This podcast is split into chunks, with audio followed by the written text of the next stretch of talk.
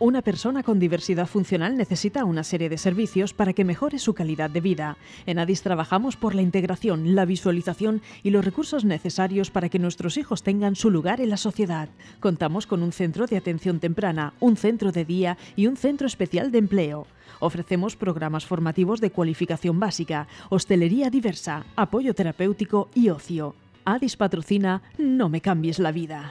Del alma, realmente el amigo. ¿Qué tal? ¿Cómo estáis? Muy buenos días y muy bienvenidos un lunes más, incluso aquí en agosto, en pleno periodo vacacional, cuando todo el mundo está descansando. Nosotros seguimos aquí al pie del cañón, conociendo un poquito más, en este caso hoy, a Adis, porque siempre estamos mirando hacia afuera, siempre estamos teniendo invitados de muchos sectores y de sitios diferentes y hoy vamos a conocer un poquito más a un miembro de, ese, de esa gran familia, de esta gran familia que es Adis. En concreto vamos a hablar con Mari Carmen Andreu, que ella es directora del centro de día y trabajadora social de Adis. Mari Carmen, muy buenos días, bienvenida y gracias por acompañarnos esta mañana. Muy buenos días, un placer.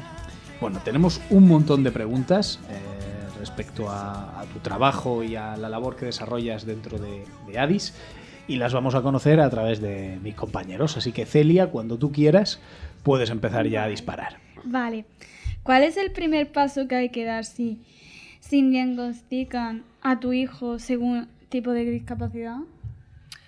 Pues lo primero, Celia, que tenemos que puntualizar es que en un primer momento, si es por nacimiento, nadie te va a decir que tu hijo tiene discapacidad. Lo que te van a ir indicando los distintos profesionales, si es en el ámbito sanitario o si es en el ámbito educativo, eh, siempre suelen decir que algo no va bien, que algo no funciona, que tu hijo o familiar ha nacido con algún síndrome, que hay cierto retraso evolutivo. Entonces, claro, no quedan, las familias andan en ese momento un poco, un poco perdidas.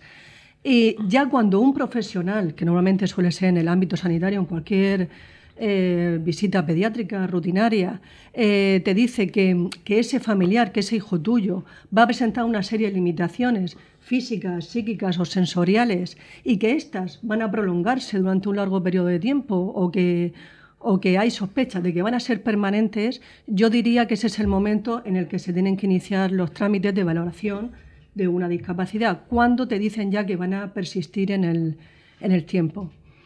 Eh, siempre debemos acudir a los profesionales del ámbito social, a los trabajadores sociales que se encuentran, podemos encontrarlos o en, o en hospitales o en centros de salud y sobre todo en lo que ahora se llama atención primaria, que son los trabajadores sociales de los ayuntamientos, de servicios sociales municipales, para que nos orienten en el proceso de solicitud y reconocimiento del grado de discapacidad. Esto es lo que se llama eh, comúnmente como una solicitud inicial. Yo lo que suelo recomendar siempre, Celia, y para quien nos esté escuchando que lo sepan, es que es una solicitud, es un trámite administrativo, pero siempre debemos acompañarlo de lo que son informes médicos, psicopedagógicos, si nuestro hijo está escolarizado ya, eh, informes sociales, todo lo que nos sea posible aportar de información adicional para, para que ese trámite vaya, vaya bien y, esté lo más dotado, lo más dotado posible. Eh, luego también es muy importante que si tenemos un diagnóstico claro, si ya ha nacido ese hijo nuestro con un, con un problema y tiene un diagnóstico médico muy claro, es muy importante acudir a asociaciones como ADIS porque, claro, estamos especializados en, este tema y siempre vas a encontrar pues, a un trabajador social que te puede ir indicando los pasos o a familiares que te digan por dónde van las cosas. Cuando se pretende hacer una modificación de grado de discapacidad o renovar el certificado, ¿se hace automáticamente o es el interesado quien debe ejecutar los pasos? Pues de las dos maneras. Vamos a ver, tú tienes un certificado de discapacidad que puede ser, eh, en el propio certificado lo pone, puede ser permanente o temporal. En el caso que sea temporal, eh, pondrá una fecha de caducidad, ¿no? Hasta la que te llega. Eh, cuando se vaya aproximando esa fecha de caducidad, a instancia de parte, que eso quiere decir el, el propio interesado o su representante eh, legal en este caso, su familiar, eh, puede solicitar que se revise. Eh, aunque la Administración tiene la obligación de, cuando finaliza esa fecha, revisarlo de oficio. Pero como todos sabemos que la Administración está muy saturada, pues yo siempre aconsejo que unos tres meses antes de que llegue esa fecha de caducidad, eh, se vayan aportando y recabando toda la información posible, todos los informes que he dicho antes, y, se vaya renovando para no quedarnos em, ahí en un, en, un, en un, momento en el que no tengamos nada. De todas maneras, también eh, cuando pasan dos años desde la, solicitud inicial, si una persona ve que su situación ha empeorado, se puede hacer una solicitud de revisión de la discapacidad, que esa solicitud de revisión eh, puede hacerse por agravamiento o por mejora. No conozco a nadie que haya solicitado eh, una revisión de su grado de, discapacidad por mejora, pero sí que por agravamiento tú ves que tu situación está peor. De cualquier forma, es muy importante que se sepa también que recientemente en, el Real Decreto, que, que, es el que establece todo el reconocimiento y declaración de grado de discapacidad, hay un artículo que dice que cuando la Administración competente no haya revisado el grado de discapacidad en plazo, por causas ajenas a la persona interesada, se mantendrá el grado de discapacidad hasta que, se, hasta que haya una nueva resolución. O sea, en ningún momento esa persona se va a quedar desasistido porque la Administración no lo haya respondido. ¿Qué pasos hay que seguir para, para solicitar la modificación del grado de la discapacidad o renovar el certificado? Pues los mismos pasos que, para solicitar una solicitud inicial. Lo que pasa es que el impreso es distinto, esto se llama una solicitud por revisión, como he dicho, por agravamiento o por mejoría, y son los mismos pasos, recabar toda la información posible, no presentar solo la solicitud, sino todos los informes médicos, sociales, psicopedagógicos, todo lo que podamos, y ir a los profesionales, los trabajadores sociales, para que nos transmiten esa renovación. ¿Y qué es la ley de la dependencia? La mal conocida como ley de la dependencia es realmente se llama ley de promoción de la autonomía personal, eh, que es todo lo contrario, es para personas en situación de dependencia.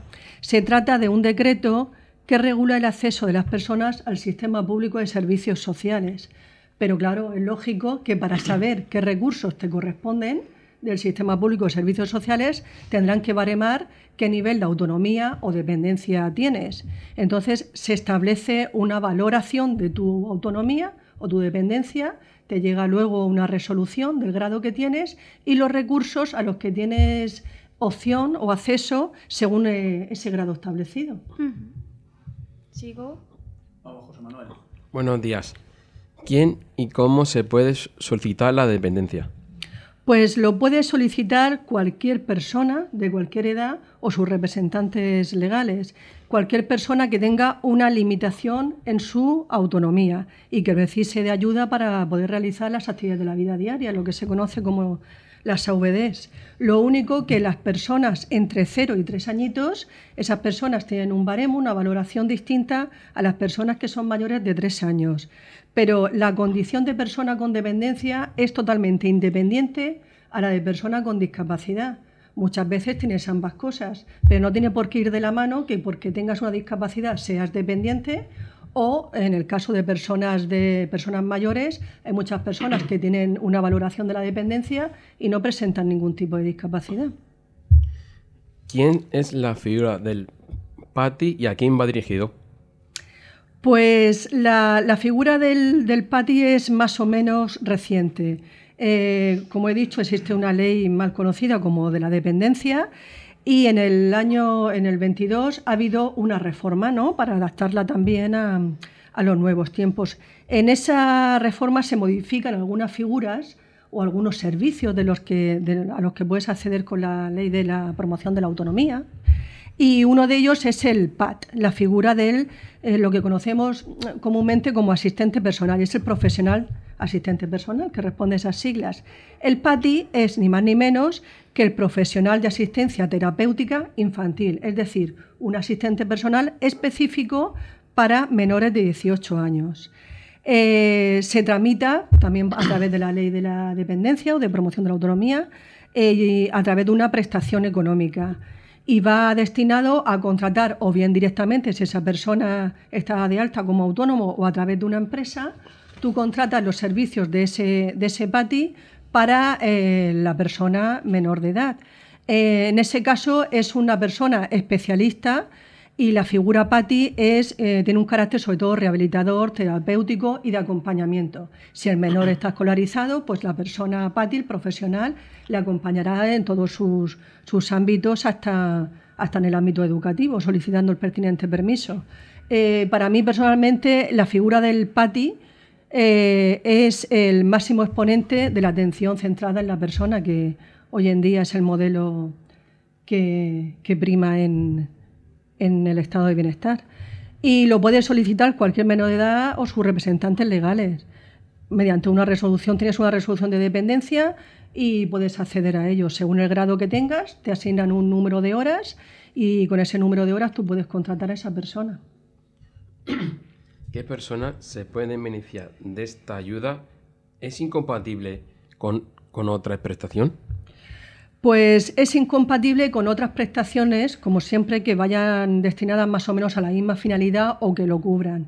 Es aplicando un poquito de, de, lógica, podemos saber las incompatibilidades que tiene. Por ejemplo, si una persona está en atención residencial, en este caso, si un menor está en un centro residencial, eh, no puedes solicitar el PATI porque el PATI te acompaña en todos los ámbitos que tienes en tu vida normalizada, en el ámbito familiar, escolar, social, y, también es incompatible con otras prestaciones que vayan destinadas más o menos a lo mismo. Por ejemplo, con el servicio de atención domiciliaria o con la prestación económica eh, del cuidador no profesional, es incompatible. Con todo lo demás, es compatible siempre y cuando no se sobrepasen los límites económicos que hay fijados. Todo eso te lo puede decir a la hora de tramitarlo perfectamente un, trabajador social. A nivel laboral, ¿es compatible ser perceptor de una persona con discapacidad y al mismo tiempo cobrar un sueldo? Sí, perfectamente. O sea, lo que es el ejercicio de, una profesión y el, y el sea remunerada o no, en este caso hablamos de, una profesión remunerada, eh, es perfectamente compatible con una prestación siempre y cuando no se sobrepasen unos límites que hay establecidos.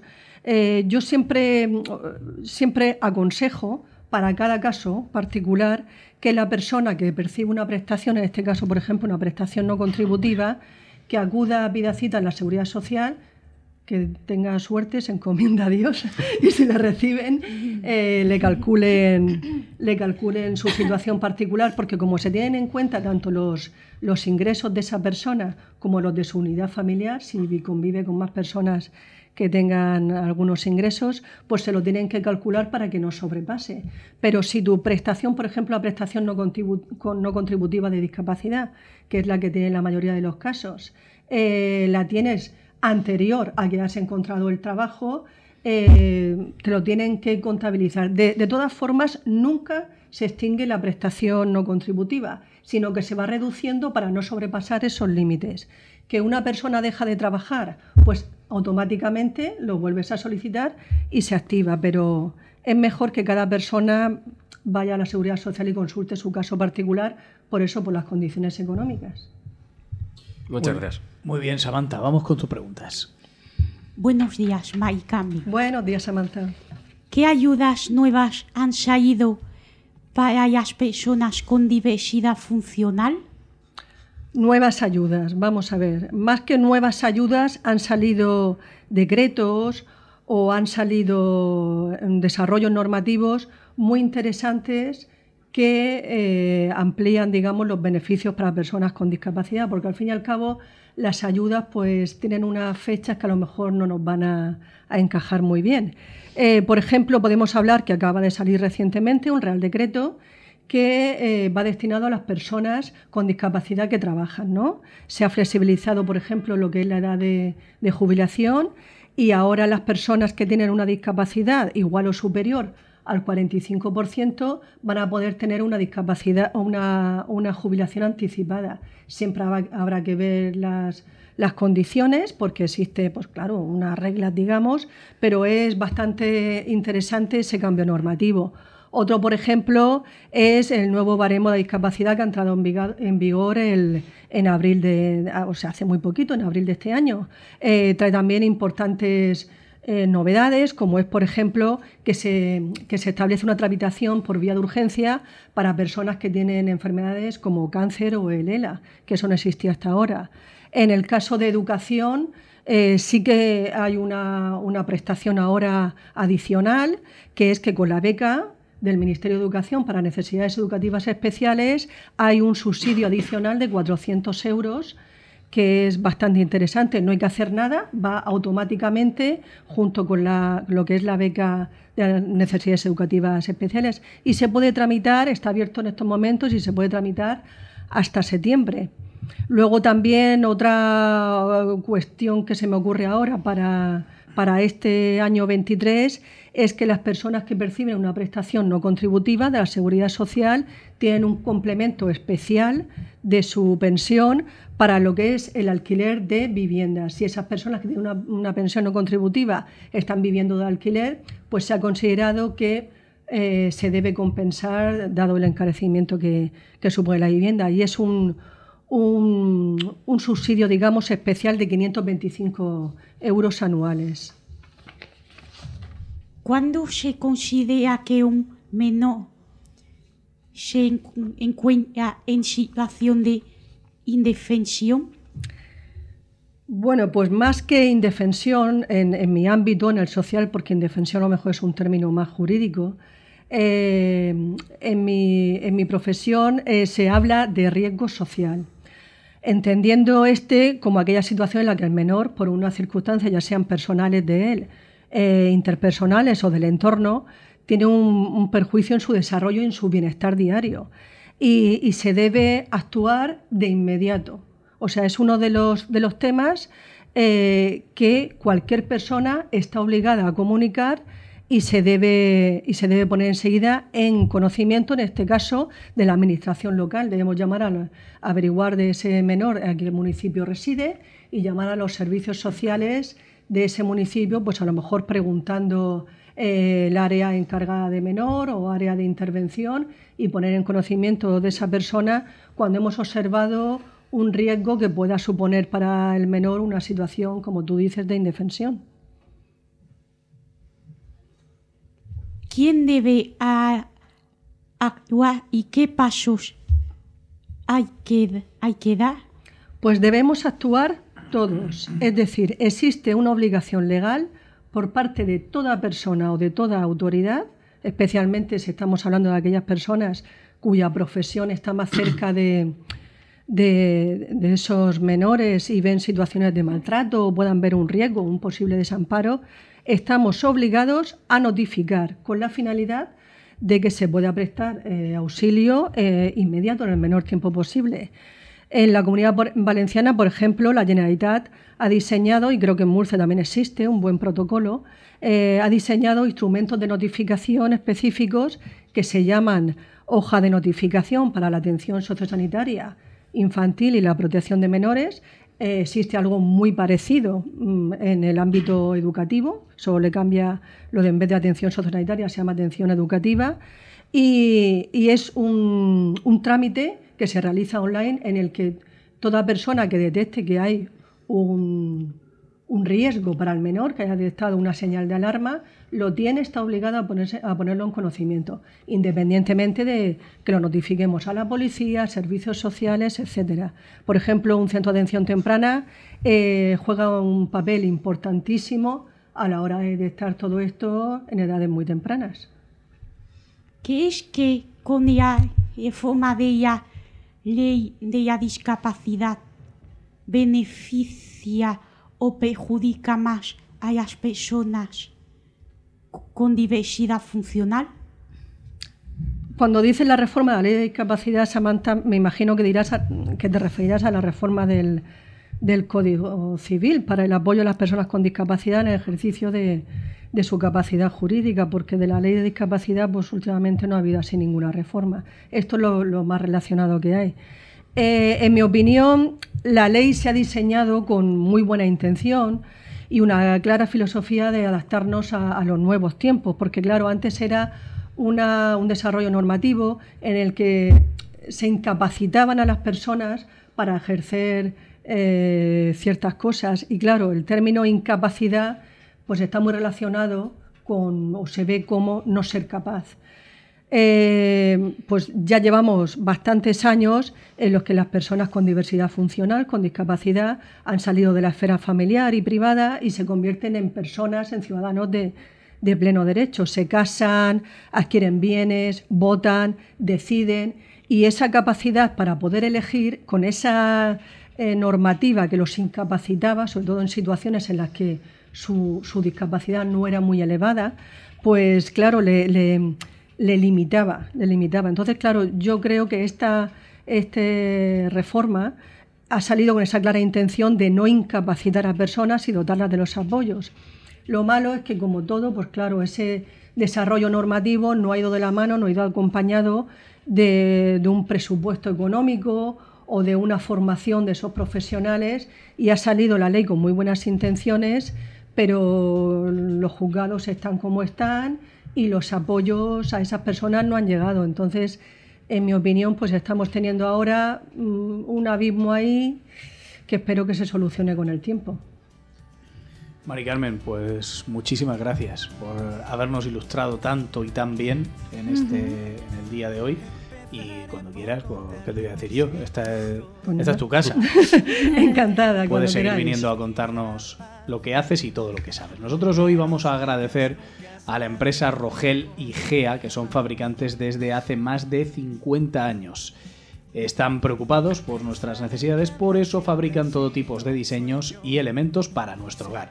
Su experiencia les permite garantizarnos la mejor calidad y los mejores acabados. Todos sus trabajos, además, cumplen con las más exigentes controles y medidas de calidad. ¿Dónde están? En Correntías Altas, en Orihuela y en el 965-301-460 o en info pues chicos, chicas, que paséis muy buena semana, que no paséis mucho calor y nos volvemos a ver el próximo lunes. Adiós.